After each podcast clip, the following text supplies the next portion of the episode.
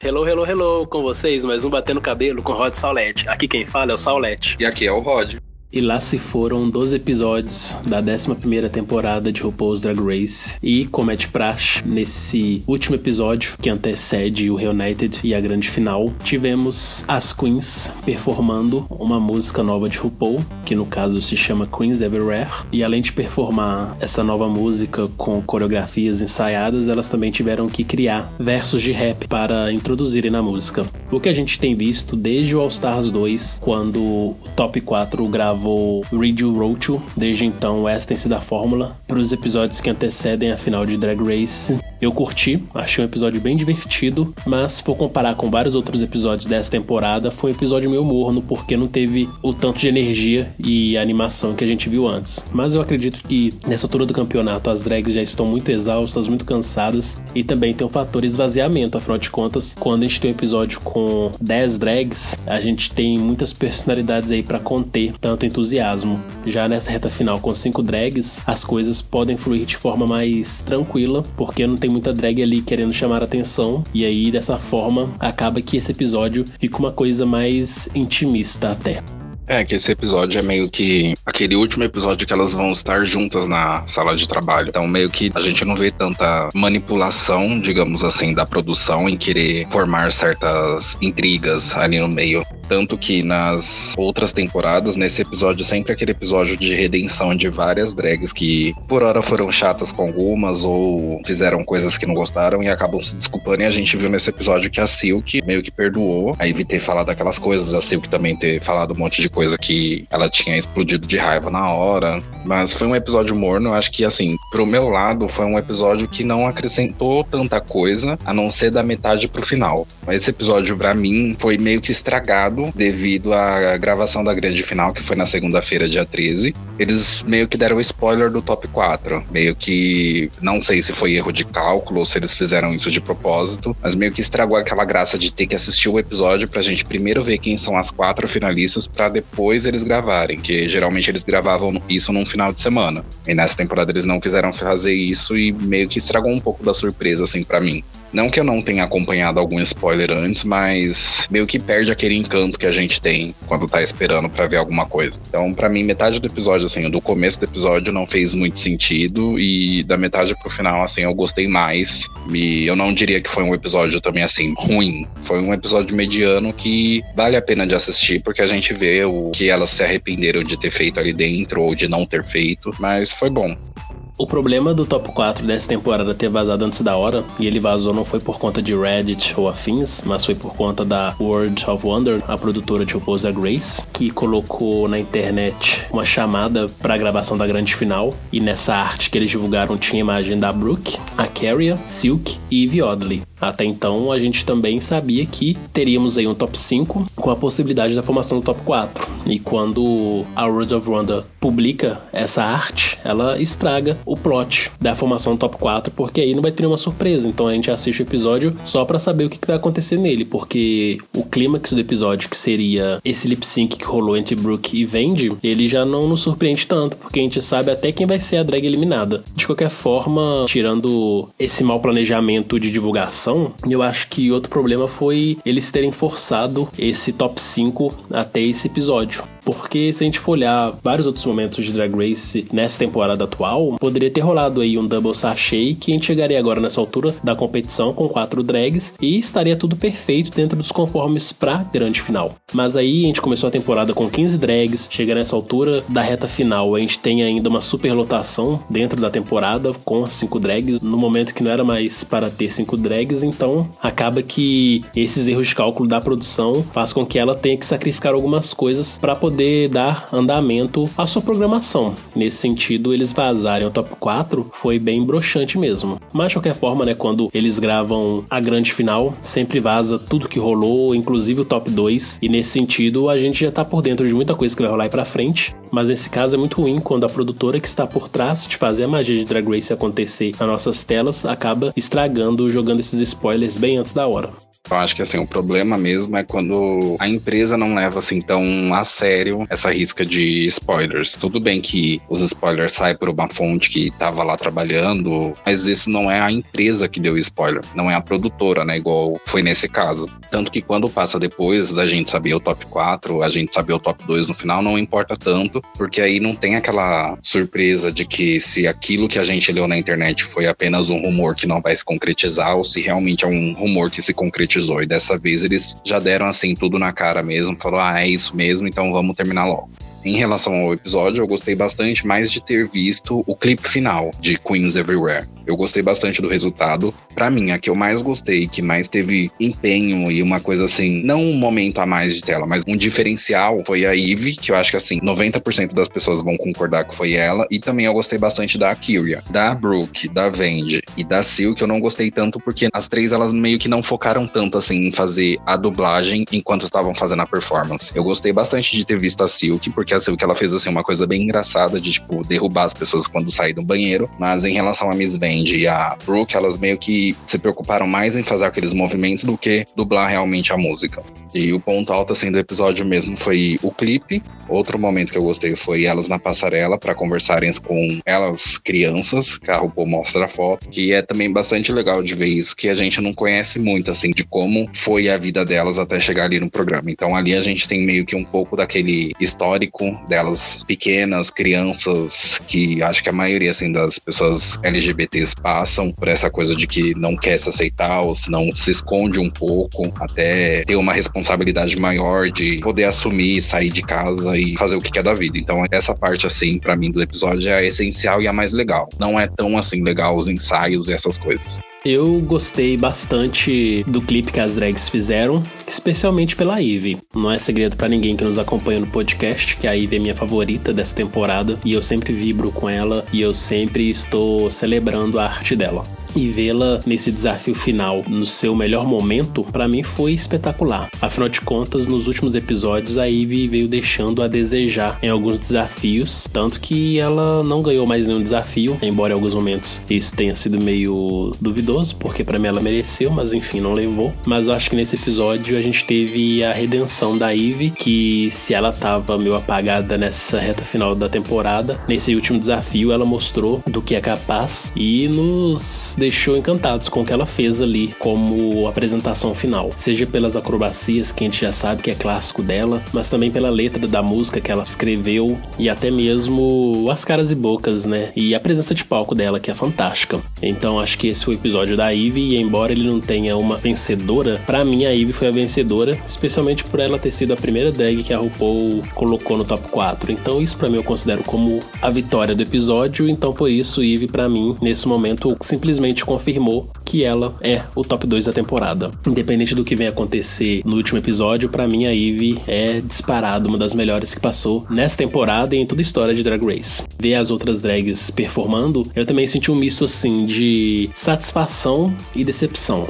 A Keria eu achei ok. A Silk eu achei ótima. E eu acho que dessa vez essa personalidade dela barulhenta e aparecida veio muito a calhar, porque super combinou com a performance que ela deu na hora que ela foi fazer a sua parte da música. Contudo, eu fiquei bem decepcionado com o desempenho de Brooke. Afinal de contas, Brooke é uma bailarina profissional, então eu esperava um desempenho dela muito, muito bacana. E não foi isso que a gente viu. Eu achei que o que ela entregou ali foi bem aquém do que estamos acostumados a ver de Brooke na competição. Eu achei que ela não estava à vontade fazendo aquilo, e por mais que os passos que ela apresentou ali fossem bons, dá para perceber que havia um certo desconforto para ela estar fazendo aquilo, porque certamente street dance, hip hop não é muito a zona de conforto da Brooke. Então aquela performance ali para ela acabou sendo um grande desafio que ela não entregou e por isso acabou caindo no bottom 2. Da mesma forma, Vanessa eu achei bem fraca e a Vanessa venceu dois lip syncs dublando músicas que tinham uma pegada bem hip hop e R&B. E quando ela vem com essa possibilidade de cantar uma música com hip hop, ela não entrega e para mim foi a mais fraca mesmo. Parecia desanimada, completamente fora do compasso, sem sintonia alguma com os dançarinos e com o que ela deveria estar dublando. Então eu achei bem justo esse bottom 2 e eu acho que foi o grande clímax assim da temporada, porque a gente teve o primeiro casal romântico de RuPaul's Drag Race, Brooklyn Heights e Vanessa Van de Mateo. E aí, no último lip sync for Your Life da temporada, quem que cai nesse lip sync? Brooklyn Heights e Vanessa Van de Mateo. Pro que Drag Race adora construir de roteiro, casou perfeitamente esse Bottom 2. E aí, quando o RuPaul deu Sasha Away na Vanessa, eu acho que eles conseguiram coroar aí uma temporada que foi muito bem construída, embora alguns episódios tenham sido bem duvidosos algumas decisões que RuPaul e a produção tomou, mas eu acho que no montante foi bem satisfatório esse episódio por conta disso. E a despedida de Vanessa foi algo assim fantástico, que nem da primeira vez em que ela foi eliminada lá na décima temporada com Miss Vende, Miss Vende. Dessa vez, ela poderia muito bem ter repetido esse bordão, que a gente ia adorar, afinal de contas seria tipo um revival, só que ela foi mais original ainda, e aí depois de sair do palco, ela volta e sai e volta de novo, então foi assim muito divertido ver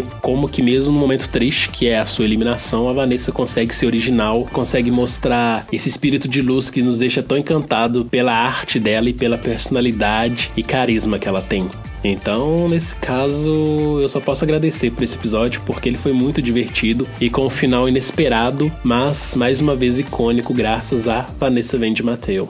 Acho que esse é um ponto mais engraçado do episódio mesmo. Foi no momento que ela foi eliminada, né? Fez aquela graça toda de que, tipo, ah, não apaga ainda os holofotes, porque talvez eu possa voltar. Ficou fazendo aquelas graças. Então foi bem legal ver toda essa coisa que ela fez pra gente ver que ela não vai ser esquecida assim de Drag Race. Mesmo ela tendo sido a primeira eliminada da temporada anterior e voltando nessa e ficando até a final, ela jamais será esquecida assim. Não que eu queira comparar ela com a Shangela, mas meio que deu aquele ar da Shangela, né? Na segunda, na terceira temporada e voltando nas próximas temporadas, assim, para fazer uma graça. Acho que, assim, a produtora já tem até em mente de colocar ela nas próximas temporadas para fazer alguma graça com isso, tipo, ah, eu voltei de novo. E em relação ao que você falou também da Brooklyn, eu acho que, assim, quando a pessoa é uma bailarina, é diferente dela pegar uma coreografia para uma dança totalmente fora do elemento dela. No caso, ela tinha que dançar hip hop, mas mesmo no ensaio, ela não tava mostrando aquilo que o Todrick queria. Ela tinha que se soltar mais e perder um pouco dessa técnica que ela tem, que ela praticou vários anos. Isso que deve ter mexido um pouco com ela para não prestar tanta atenção assim no momento da gravação. Né?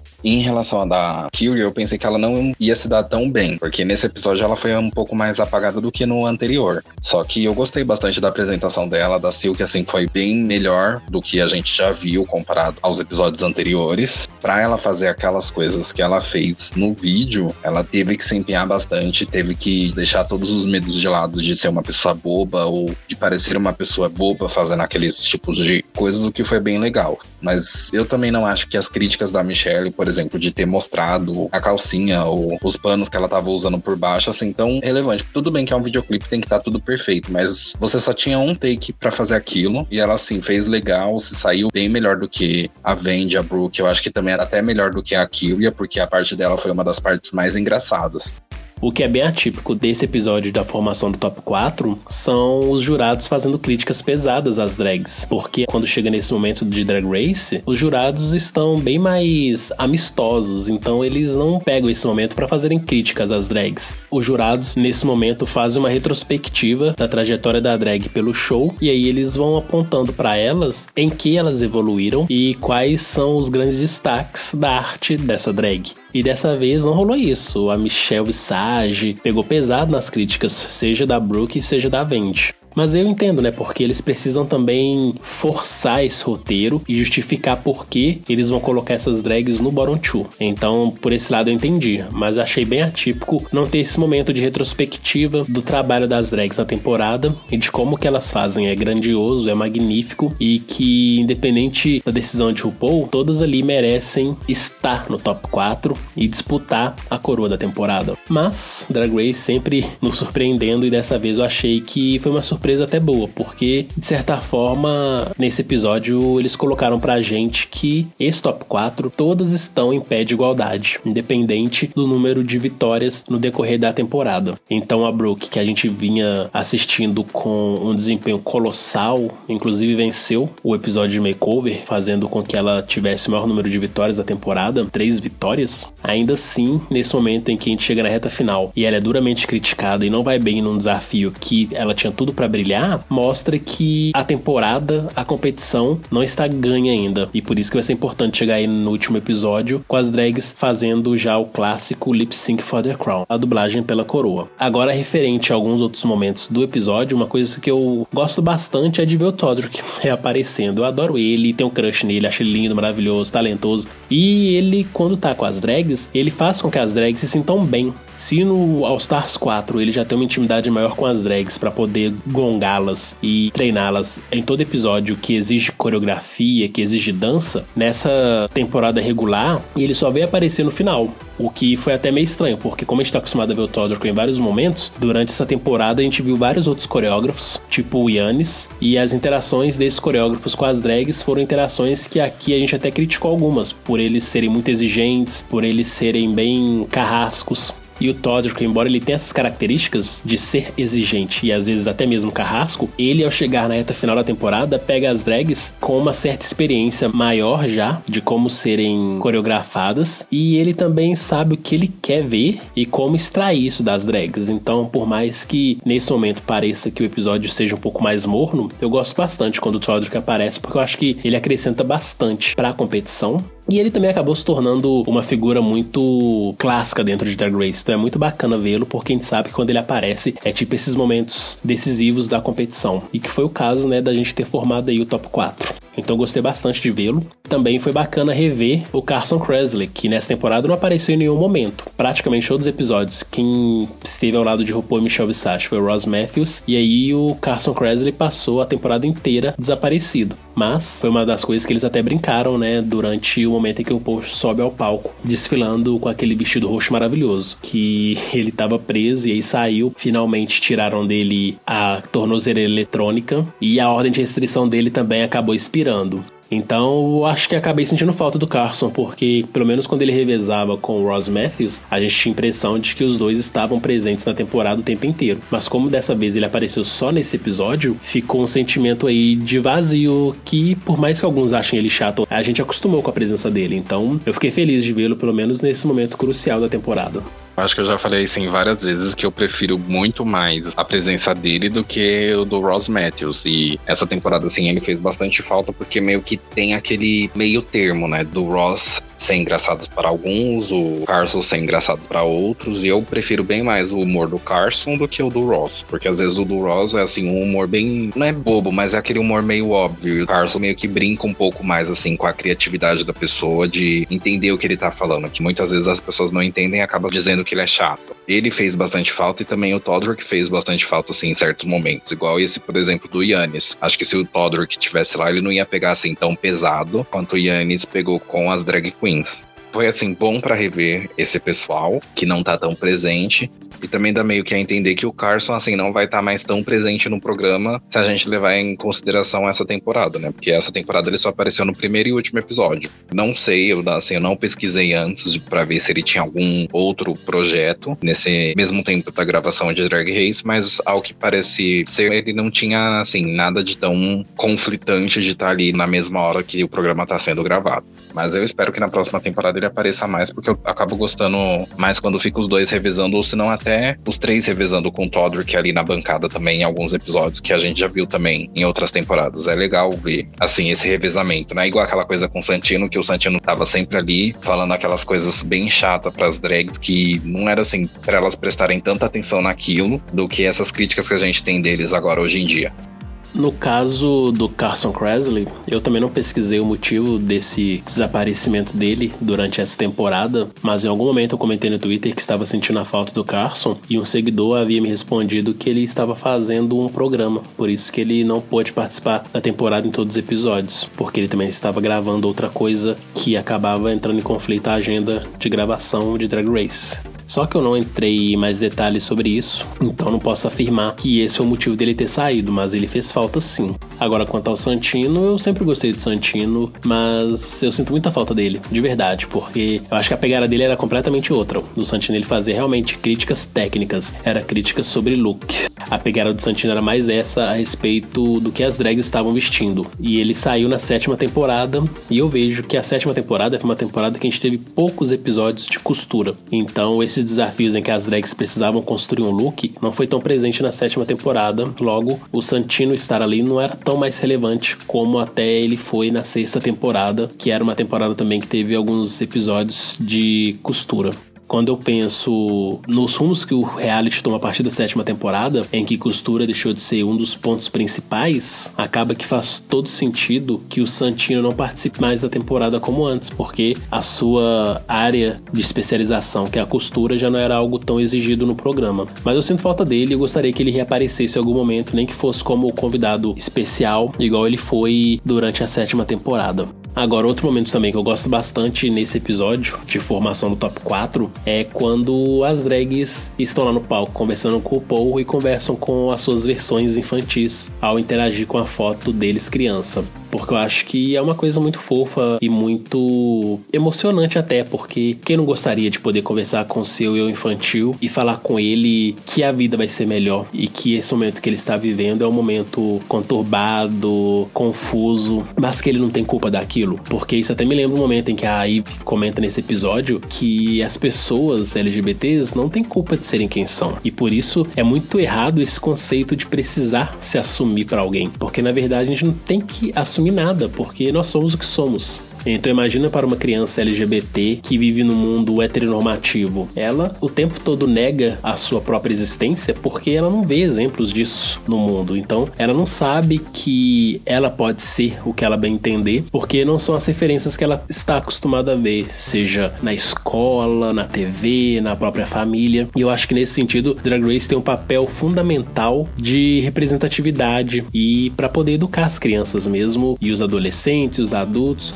porque porque mesmo a gente, adulto, né? Eu aí com meus quase 30 anos nas costas, sei que tem muita coisa ainda que eu preciso conhecer desse mundo, muitas pessoas, muitos estilos que eu desconheço e que pelo fato de eu desconhecer possa acabar sendo intolerante, porque eu não sei que tal estilo de vida é possível de se levar ou que exista. Então eu fico imaginando com uma criança que só pode viver na barra dos pais e se ele tiver pais intolerantes que não apresentam essa diversidade para ele, ele vai ficar completamente perdido. Então nesse momento que as as drags conversam com as suas crianças, eu fico imaginando como que para essas crianças, pré-adolescentes, adolescentes que acompanham o show, é importante ver esses homens que se vestem de mulher, que usam peruca, que usam maquiagem, que tem um estilo mais estranho, se sentem representados. E eu acho que é por isso que a Ivy nessa temporada acabou se tornando uma grande fan favorite, porque agora que o episódio acabou e Drag Race já começou a subir nas redes sociais as hashtags de cada drag que merece levar a coroa, a Eve tem despontado como a favorita. Quantas crianças estranhas tem por aí que não se sentem representadas por nada, conseguem ver na Eve alguém que conversa com elas, que conversa com o que elas acreditam, com o que elas gostam. Então acho que nesse sentido, por mais que a gente aponte né, os momentos problemáticos de RuPaul's Drag Race, o show ainda tem muito a acrescentar para a sociedade e tem muito a agregar nas discussões do dia a dia.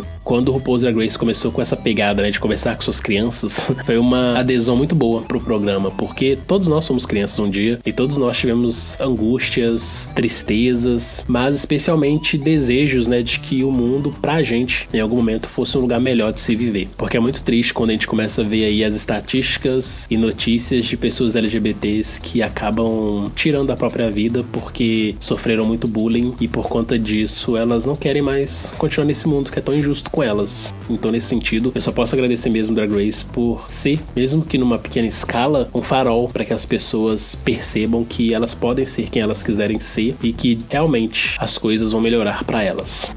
Uma das coisas legais que eu gostei de ter visto da gravação do podcast delas com a RuPaul e a Michelle foi que a Kyria, ela diz que cuida do sobrinho dela como se fosse o filho dela, porque o irmão dela se meteu em problemas com a justiça, ou ela aceitava a tutela dele, ou senão ele ia para um orfanato, onde teria que ser adotado por uma outra família. Eu achei isso daí também bem legal, porque até a RuPaul e a Michelle tocam no assunto do sobrinho dela saber se ela faz drag ou não. Como ele ainda é muito novo, tipo, tem dois anos, é óbvio que a criança não vai, assim, entender o que que, que é tudo aquilo. Também é legal ter esses pontos assim no programa para ver que não é só a gente assim jovem LGBT que assiste o programa, tem muitas mães, tem muitos pais que assistem com os filhos ou se não até mesmo mãe e pai que assiste meio que assim entre aspas escondido da família para ter uma outra visão ou então para conhecer aquilo que o filho ou a filha dele pode passar ou vai passar algum dia. Então é legal também ter esse momento que elas ficam conversando com as fotos delas de criança para fazer as pessoas entenderem mais daquele processo que as pessoas LGBTs têm que passar durante a vida. E então acho que assim, por mais que tenham essas pessoas hoje em dia na mídia ou até mesmo na rua, são aquelas pessoas preconceituosas, é porque elas não têm essa vivência, igual você falou, por exemplo, se a gente conhece alguma pessoa que vive um outro estilo de vida que a gente não está acostumado, é óbvio que a gente vai ter um certo preconceito com aquela pessoa porque a gente não conhece aquele mundo. Então é a mesma coisa. Então o Drag Race ele tenta passar esse conhecimento assim para todos os públicos nesse episódio e nos outros episódios também, que acabam tocando em certos assuntos familiares. Então acho que isso assim é legal desse episódio. Se assim, vocês ou alguém quiser assistir um episódio assim junto e que não seja aquela coisa meio que só confusão, briga, para ter um momento mais assim relaxante, esse seria assim um episódio ideal para uma pessoa começar a assistir, para deixar a pessoa um pouco curiosa para ver como que o programa pode mudar a impressão que essas pessoas que não conhecem esse mundo têm.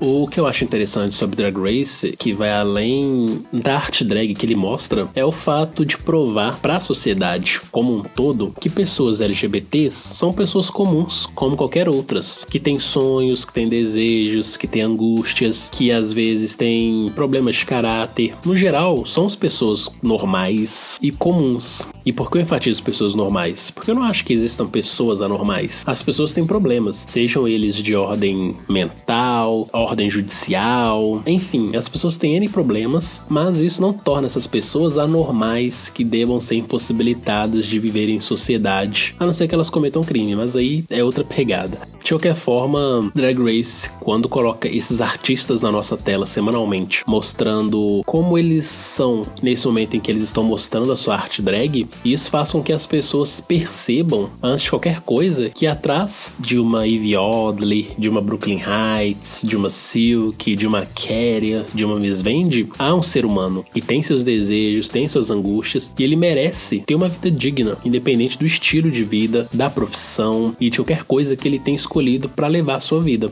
E é por isso que eu gosto muito de Drag Race nesse sentido de humanizar as pessoas LGBTs, porque esse tanto de preconceito que a gente sofre por aí é baseado em quê? É baseado em mentiras, em lendas, em coisas que normalmente não se aplicam a gente. Porque quando eles nos acusam de certos comportamentos, de certas condutas, se a gente for analisar a sociedade como um todo, esses comportamentos e condutas que somos duramente criticados, a gente vê indícios deles em todos os cantos, em todas as camadas, em todas as culturas. Porque o ser humano é isso aí. É um ser complexo que vai fazer merda, mas também que vai mostrar aí o seu lado de compaixão. Só depende dos estímulos que ele recebe, só vai depender das relações que ele constrói. Mas eu acho a grande questão que eu acho válido de pontuar em Drag Race é o fato dele humanizar esses artistas que as pessoas costumam ver com certo receio porque não fazem ideia do que é arte drag e de que a pessoa que está ali por trás é alguém tão comum quanto ele. É alguém que paga conta, é alguém que vai no cinema, enfim. Essa dica que você deu, né, da família se reunir para ver Drag Race é muito válido, especialmente para as pessoas verem que uma Eve Oddly é tão comum quanto eu quanto você. E a arte dela que ela faz nada mais é que a expressão em forma física daquilo que ela imagina, daquilo que ela gosta. E esse é o tipo de coisa que a gente tem que celebrar e não ficar perseguindo ou querendo destruir.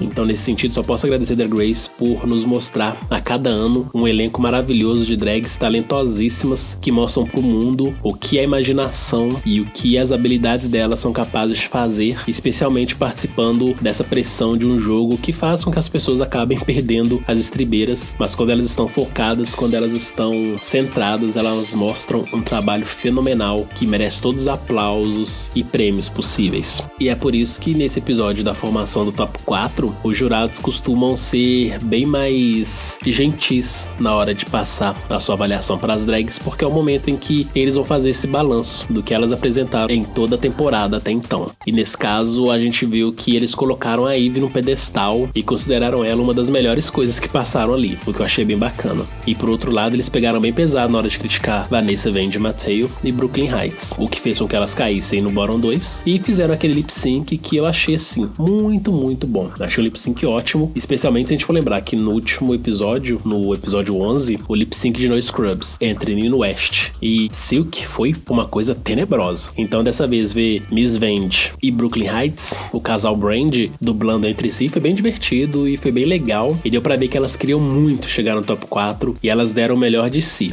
Infelizmente a Miss Vende não conseguiu encantar RuPaul o suficiente para que ela permanecesse no jogo. Então, a produção de Drag Race conseguiu aí fazer o seu momento de clímax da temporada, colocando duas pessoas que se gostam, que estão ficando para enfrentar uma outra, e aí uma delas acabou perdendo e não vai ir para a próxima etapa. Mas se a gente for levar em consideração toda a trajetória das duas, não tinha como a Miss Vende ir pro top 4, então foi muito justo que a Brooke continuasse e também fazer parte aí do top 4 ao lado de Akeria, Silk e Eve.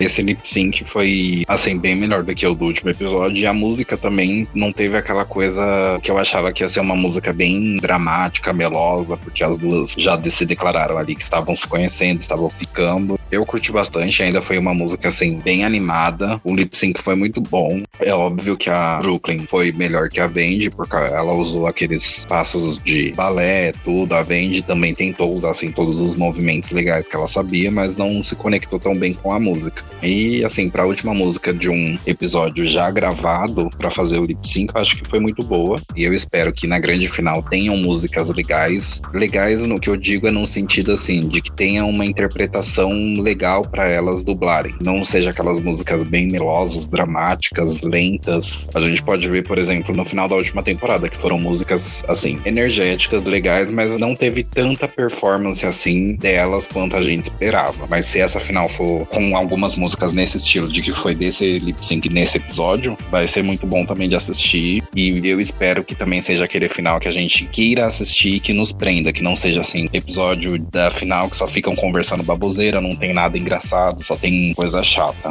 Para falar a verdade, eu tô mais ansioso para ver o episódio da reunião do que o episódio da grande final. Eu, nesse momento, só espero que Drag Race tenha uma grande final memorável e que a gente possa comentar sobre ela pelas próximas temporadas que venham aí, porque a final da décima temporada foi tenebrosa. Aquele festival de revelações mal sucedidas, eu acho que assombra as drags que participaram daquilo até hoje. Agora, quanto ao United, eu acho que promete. Mas, vendo o Untucked desse episódio, deu para perceber que pelo menos o top 5 estava em boa sintonia entre si. Até mesmo os desafios da temporada que foram Silk e Eve se entenderam e estavam ali nesse momento se elogiando e só mesmo esperando o resultado final, porque nessa altura da competição, para elas já não vale tanta pena ficar brigando, ficar entrando em dramas, porque elas já tiveram que mostrar o que tinham que mostrar mesmo. Então não tinha muito mais o que fazer para poder chamar a atenção dos jurados ou dos produtores para elas permanecerem na competição. Eu acho que o top 5 nesse momento conseguiu entrar numa sintonia em que elas não precisam se acertar como a RuPaul que faz às vezes de terapeuta. Agora, outras drags com certeza vão aproveitar esse momento do United para poder esclarecer algumas coisas e quem sabe nos trazer mais drama.